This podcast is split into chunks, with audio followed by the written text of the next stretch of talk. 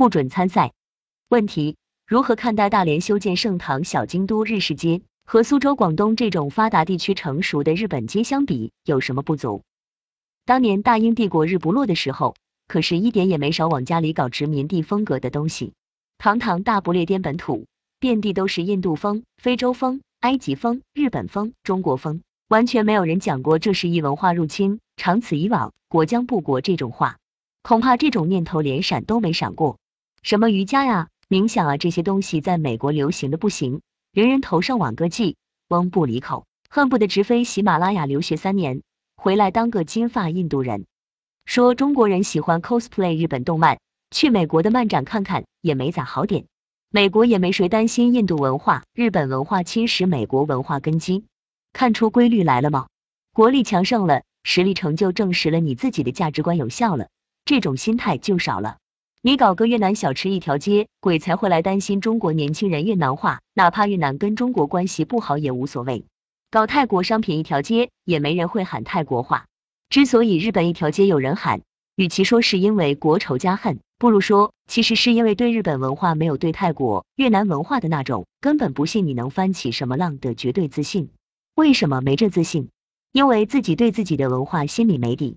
自己看着自己的文化，觉得自己的文化有各种各样重大的缺陷，自己找不到答案，甚至也不相信能有答案，所以担心其他表现优秀的文化的答案会说服一直不如我坚定的年轻人。因为反对者本人就是在靠牢记仇恨、不忘立场和坚定的意志力纯硬扛对方的蛊惑性。啥叫蛊惑性？那只是把一文化的合理性硬加上了一个反派污名。他心底里其实是认同这个文化有让他害怕的、不能不承认的合理性的，不然他怎么会这么担心别人被影响和说服呢？问题是，这种问题可以靠禁止接触来解决吗？那要靠自己建设自己的体系，在自己的体系里找到答案，就这个答案做出实际成绩，积累自己的东西来解决，靠自己把自己的东西整理出真正受得起理论和实践双重考验的体系架构来解决。举个例子，日本人解决忧虑有日本的方式，中国有没有中国的方式？中国的方式比日本的方式优势在哪？劣势在哪？日本人解决集体行动的效率问题有日本的方式，中国的方式是什么？优势在哪？劣势在哪？这些点点点滴其实就是文化的本质。你都不需要比日本方式有压倒优势，只需要各有所长，势均力敌。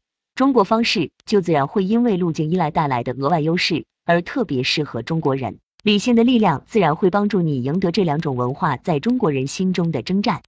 问题是你为什么要怕日本方式会赢？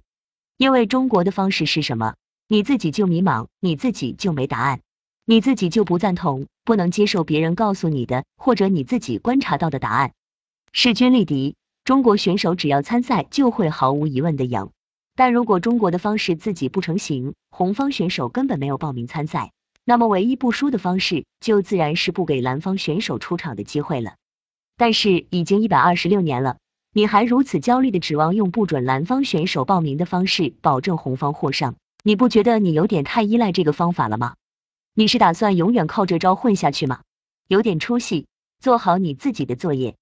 编辑于二零二一年九月一日十六点十九分。